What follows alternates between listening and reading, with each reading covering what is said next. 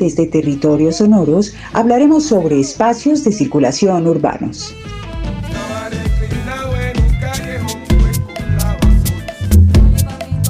Territorios Sonoros. Capítulos urbanos.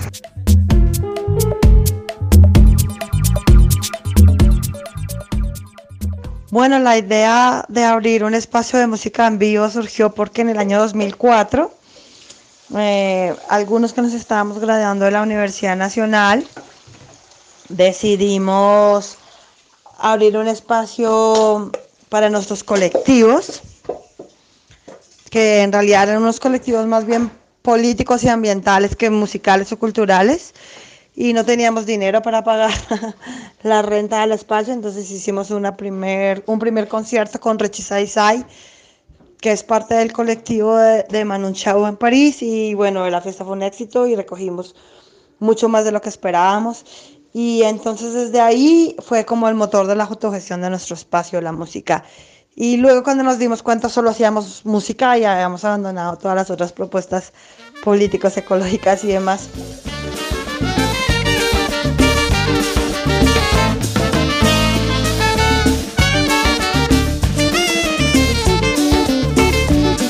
Bueno, nacimos en el 2010, nos llamamos Bugaloop.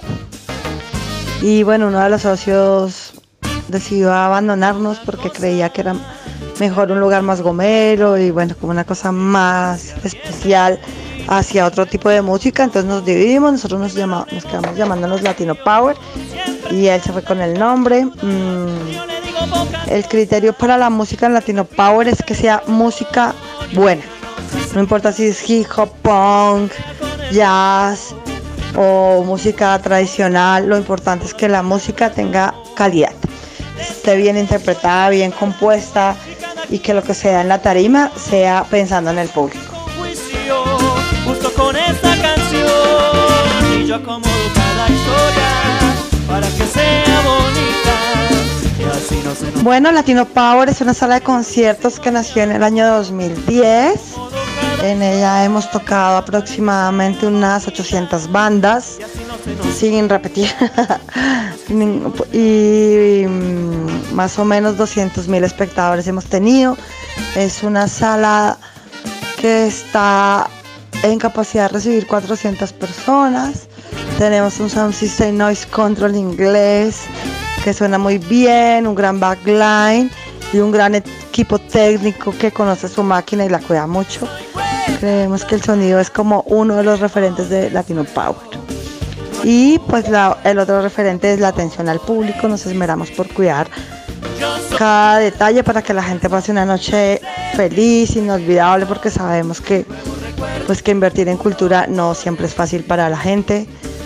Y también pues cuidar a nuestros músicos, porque sin ellos pues no habría, no habría sala de concierto.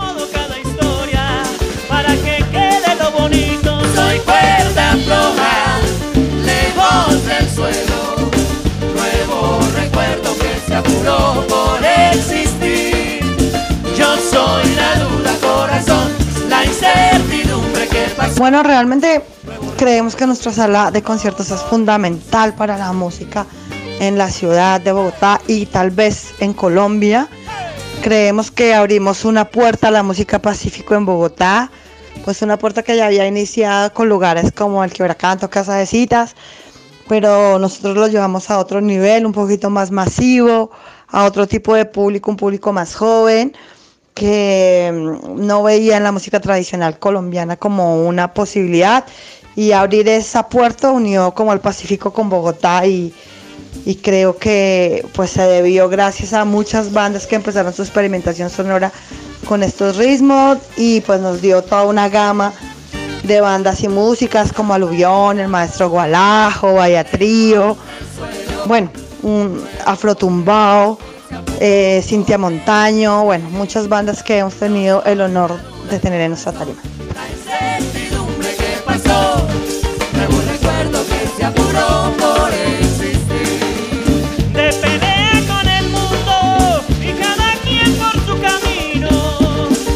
Bueno, la pandemia ha sido bastante dura, muy dura. Debemos mucho dinero, más de 50 millones de pesos en este momento. Em, dejamos sin empleo alrededor de 25 personas que eran el staff de nuestro lugar. Eh, hicimos todo lo que pudimos, abrimos un crowdfunding, vendimos mercancía, camisetas, buzos, la gente fue muy generosa, recogimos alrededor de 6 millones de pesos.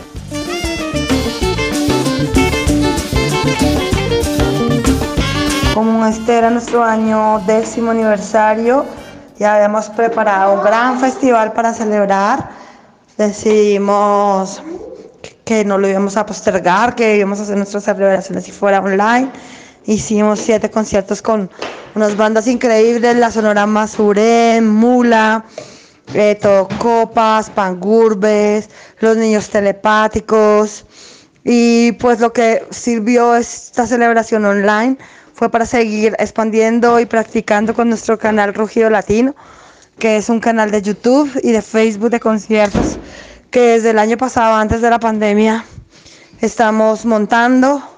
Fue una experimentación técnica muy grande, muchas fallas, pero muchos aprendizajes también. Y no dejo mucho dinero, pero creo que avanzamos como en, en, en el tema de armar como el equipo y el equipo humano para poder hacer transmisión de nuestros conciertos porque creemos y que necesitamos hacer una memoria de lo que pasa en nuestra tarima de conciertos inolvidables que nos repetimos sonidos que no vamos a volver a tener, bandas como Tumbacatre, el mismo Maestro Gualaje otra vez, eh, Canalos de Timbiquí, algunas formaciones musicales, encuentros de dos bandas que no vamos a repetir y el cual tenemos muy poca o ninguna memoria. Entonces esperamos que Rugido Latino sea como una memoria de nuestra tarima sonora y visual y que también exporte al mundo pues lo que se vive en la tarima de Latino Power porque sabemos que tenemos un público europeo que siempre llena nuestra sala y que afuera nos reconoce y nos quiere.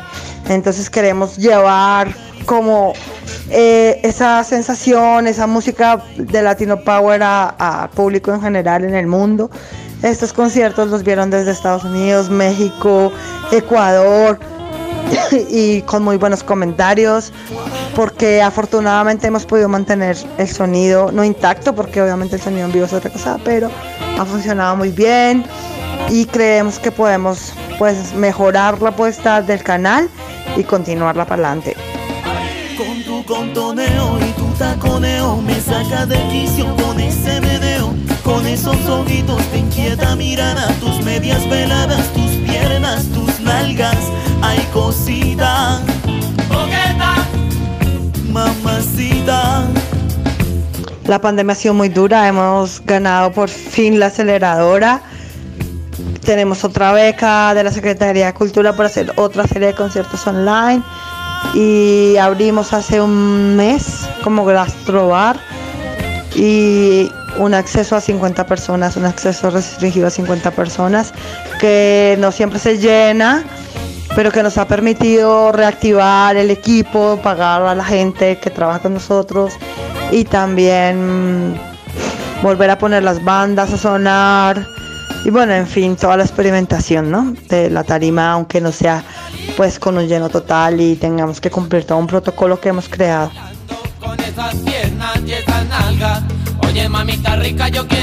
Bueno, hemos decidido pelear, pelear, seguir para adelante, trabajar el otro año y pagar la deuda que queda de este año. Mm, sabemos que hay muchos espacios como el chamán y, y, otros muchos como videoclub que no sobrevivieron, ¿no?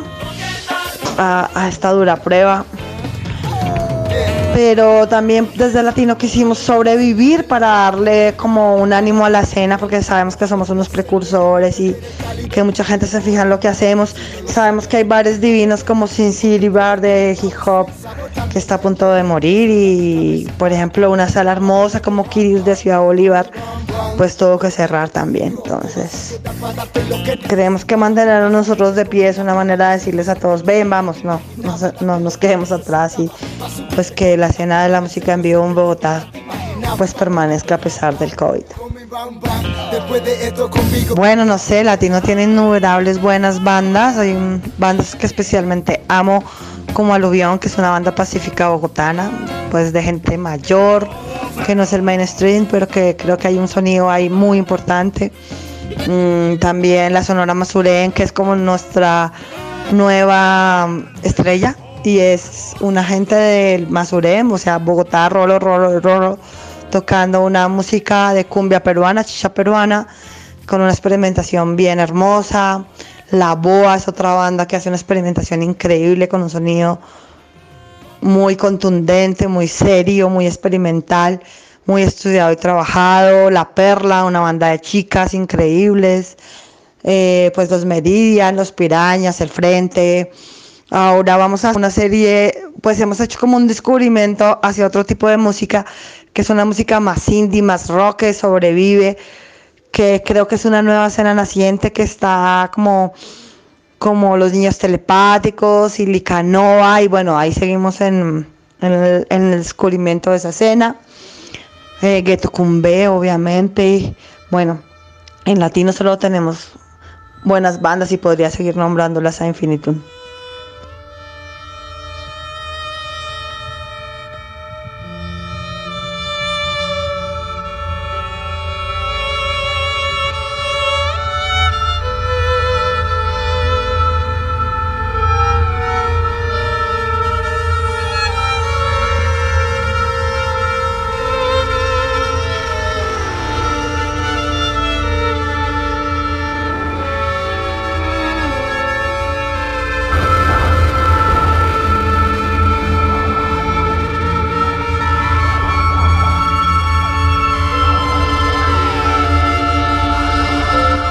Pascasia es una casa cultural basada en el centro de Medellín. Arrancamos en el año 2016 y está compuesta por el equipo de trabajo de la Corporación Común y Corriente.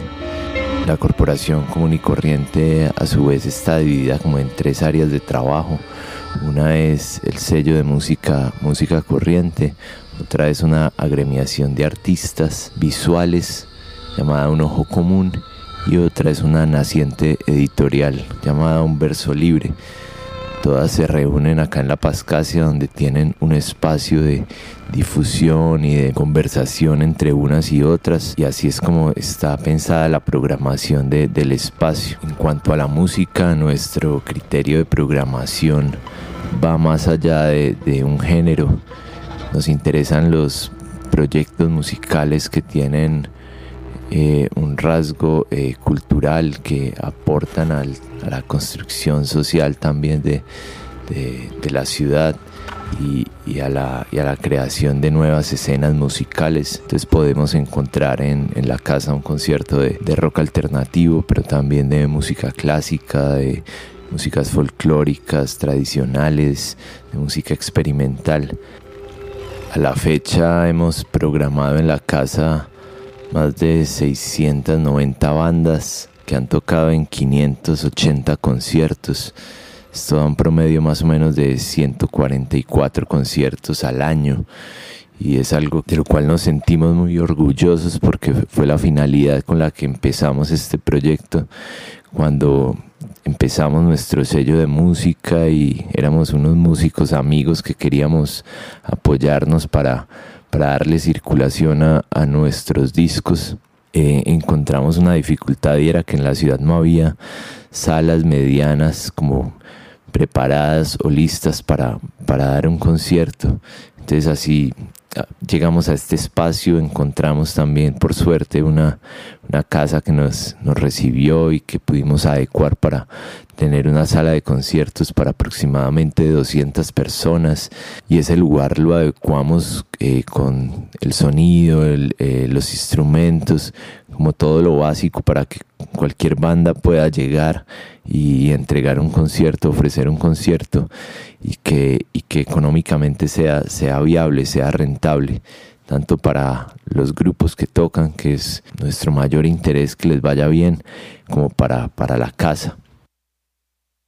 Estamos convencidos que haber habitado el centro de la ciudad eh, fue, fue un acierto, haber, haber hecho la, el proyecto nuestro en, el centro, en una zona compleja, si bien estamos rodeados de algunos teatros y, y algunas otras entidades culturales, eh, el punto donde está, donde está la Pascasia era un espacio complejo de, habitar y, donde no llegaba público de muchas partes de la ciudad y con este proyecto sentimos que aportamos también como una construcción social de la ciudad en un punto donde convergen los públicos de, toda la ciudad, ¿cierto? Los que vienen del norte, del sur, del oriente, del occidente. Y, en ese sentido creo que ese es, ese es nuestro mayor aporte a, ese territorio sonoro que, estamos construyendo. Durante la pandemia hemos tenido pues problemas y, y dificultades igual que todos, sin embargo pues nos hemos sostenido y mantenido a flote gracias a, la solidaridad de, muchas personas y también gracias a un equipo de trabajo muy consolidado que, trabaja de forma cooperativa y que llevamos a cabo proyectos en conjunto, incluso como con otras entidades culturales, cajas de compensación, pues eh, alcaldías, ministerio, para, llevar a cabo proyectos y mantener la programación del espacio eh, en un principio de manera virtual, ahora intentando hacer algunas cosas mixtas, eh, pero pues seguimos estando preocupados por, por lo que pueda pasar y por las decisiones políticas de reactivación de este sector que parecen tan complejas. Han cerrado han cerrado algunos cafés y restaurantes de amigos debido a esta situación. También eh, estaban haciendo un, nuevo, una nueva sala de conciertos llamada Bombay en la ciudad. Llevaban muy poco y, pues con la emergencia casi que les tocó congelar el proyecto y no seguir adelante. Esperamos que, después de esto aparezcan muchas más iniciativas de música en vivo. Pues en primer lugar recomiendo los grupos de, nuestro sello Música Corriente, ahí pueden encontrar proyectos como la Orquesta La Pascasia, el grupo de experimentación o prácticas sonoras Expert, eh, también está Mr. Bleed, Gordos Project, eh, un proyecto que sacó un disco muy bonito, no está activo, pero se llama Metropolizón. Eh, en fin, eh, pueden revisar, revisar el catálogo, hay cosas muy bonitas. Todos estos grupos hacen parte activa de la programación de la casa y pues grupos de, afuera o, conciertos memorables que hayamos vivido. Recuerdo con mucho cariño un concierto de Mucho Indio, concierto muy íntimo en un formato de dueto. Y también recuerdo el concierto de, de la Instant Composer Pool Orchestra de, Holanda, unos genios en, la música improvisada. Eh, bueno, han pasado cosas muy, muy interesantes y también otro grupo internacional, mi amigo Invencible, una banda de indie argentino. Entonces, bueno, hay muchas, pasan muchas cosas en, en la casa y varias de esas han sido recuerdos muy afortunados para los que hemos estado ahí y que sé que han construido como un patrimonio sonoro en, en la ciudad.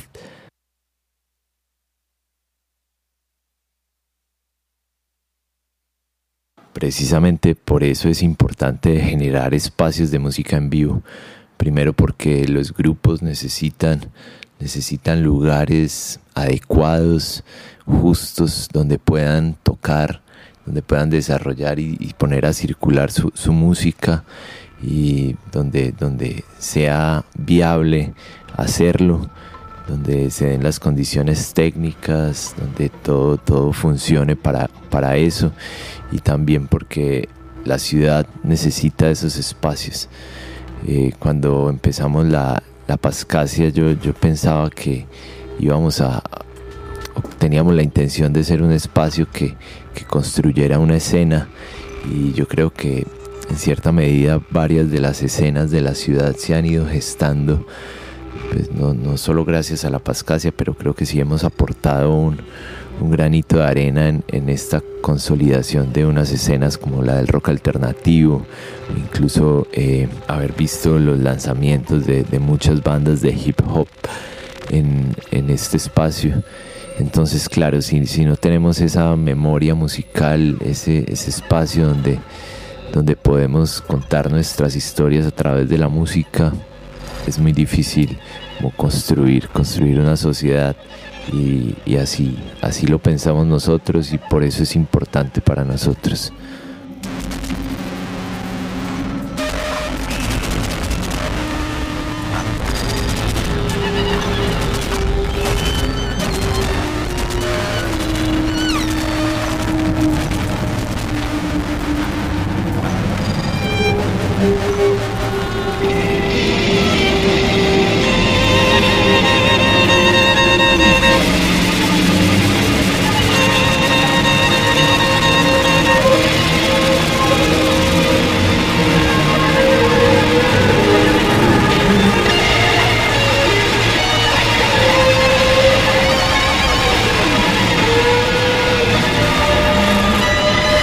Nombre es Domenico Di Marco, yo soy eh, socio y uno, miembro del Comité Curatorial de Municipal Música Viva. Municipal Música Viva es un bar y venue de música en vivo de la ciudad de Bucaramanga. Es un establecimiento que tiene ya casi tres años, donde se han realizado más de 500 eventos con miles de artistas de la región, del país y de otros países incluso. Municipal se considera a sí mismo como una plataforma para el desarrollo de las propuestas artísticas de los músicos santanderianos y al mismo tiempo como una plataforma para la llegada eh, de músicos de otras regiones del país y de otros países a Santander. El propósito de Municipal es ofrecer una experiencia en vivo de alta calidad eh, para el público santanderiano y un espacio para el desarrollo de los artistas, para sus propuestas y para presentar su música a los músicos independientes santanderianos. Eh, municipal, pues como todos los miembros del gremio, ha sido duramente golpeado durante este periodo de pandemia, pues porque nuestro eh, principal, eh, eh, nuestra principal fuente de financiación son los eventos y pues este año no se han podido realizar desde marzo ninguno. el Estado, pues nosotros de alguna manera decidimos, pues tomamos una serie de medidas. Por un lado, durante el tiempo que estuvo el confinamiento, pues el espacio eh, entró como en una etapa de hibernación, se renegociaron, renegociaron algunos términos eh, económicos en lo que respecta a pagos de servicios, pagos de impuestos, pagos de, de arriendos y demás, de manera que pues, el espacio pudiera sobrevivir eh, cerrado durante todos esos meses. Ya a partir de noviembre eh, pudimos reactivar nuestras actividades con muchísimas restricciones. Acá en Bucaramanga eh, pues ha estado muy restringido el tema de la reactivación comercial. Entonces, pues a la fecha reactivamos actividades, pero con muy poquitos eventos, con muy poco público, de manera que han sido eventos más bien pequeños, muy enfocados más en los DJs eh, y en propuestas musicales pequeñas que lo pues que los eventos que nos caracterizaban antes, que eran pues eventos muy diversos, con muchos artistas, eh, con formatos muy diferentes. Eh, conozco varios, varios establecimientos que cerraron en la ciudad. Bucaramanga es una ciudad que tiene pues un ecosistema musical bastante frágil, aunque hay bastantes iniciativas y hay un nutrido sector o un nutrido gremio de músicos eh, los otros planos de, de, la, de, la, escena musical, como son eh, los establecimientos para, para, las presentaciones los escenarios, los gestores de eventos, los managers, los eh, sellos, de, sellos disqueros, estudios de grabación, etcétera, son más bien escasos y son frágiles, de manera que varios de los que existían eh, desaparecieron definitivamente, o por lo menos por ahora a partir de la pandemia. Uno de esos que tengo muy presente es un espacio que se llamaba BPM, era un pequeño venue eh, asociado, digamos, a la escena de la eh, Universidad Industrial de Santander. Ellos vivían de los músicos y del público de la universidad y pues como no ha habido clases y como no se ha podido o no se puede abrir durante mucho tiempo, pues ellos tuvieron que cerrar sus puertas. También sé que eh, la pandemia impactó el Teatro Corfesco, digamos una institución un poco más grande eh, que tuvo que cerrar y que también hizo de las suyas en otras instituciones culturales como el Teatro de Santander, donde sé que hubo también pues, unos problemas. ¿no? Em, ¿Qué banda recomiendo? Bueno, pues como le digo, Bucaramanga tiene una nutrida eh, escena musical. Nosotros como municipal hemos venido trabajando este año de pandemia eh, eh, le hemos apostado a, la creación, ya que la circulación pues está impedida y hemos venido trabajando con cuatro artistas que son los que quisiera recomendar. Eh, uno de ellos son el Nido Records y su, y su proyecto, eh, un proyecto que los acompaña que se llama Dream Voyage. El Nido y Dream Voyage es una propuesta de hip hop mezclada con una agrupación de jazz, funk en vivo.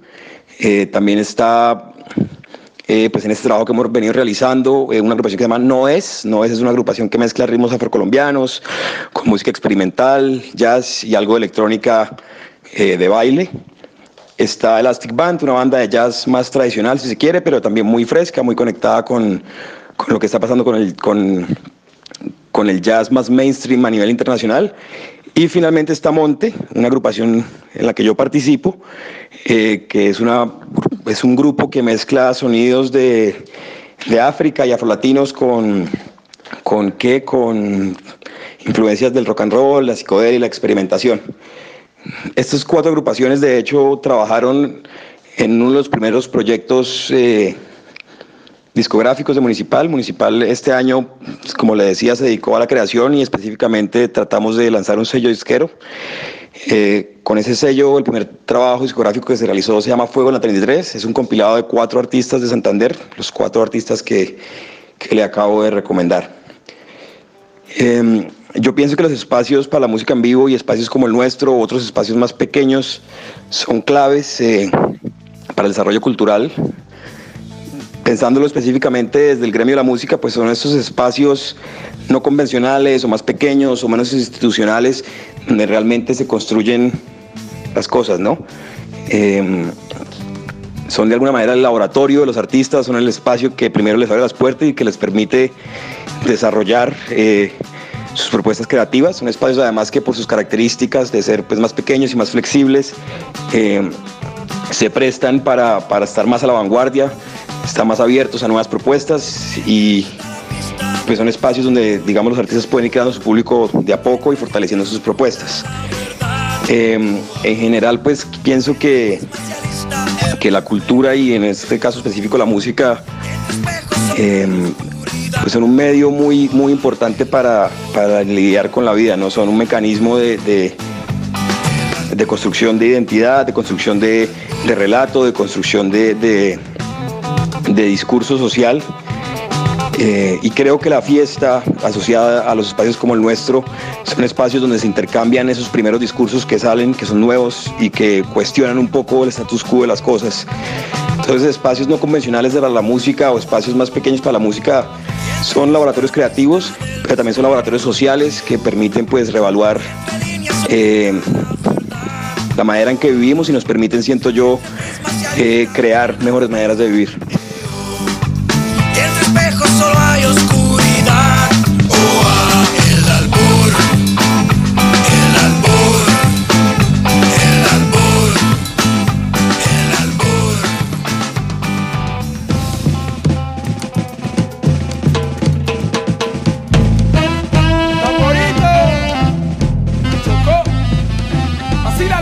Territorios Sonoros estuvimos con Alex Lesmes, Alejandro Bernal y Domenico Di Marco hablando sobre espacios de circulación urbanos. Los esperamos en el próximo capítulo en el que hablaremos sobre sellos disqueros independientes.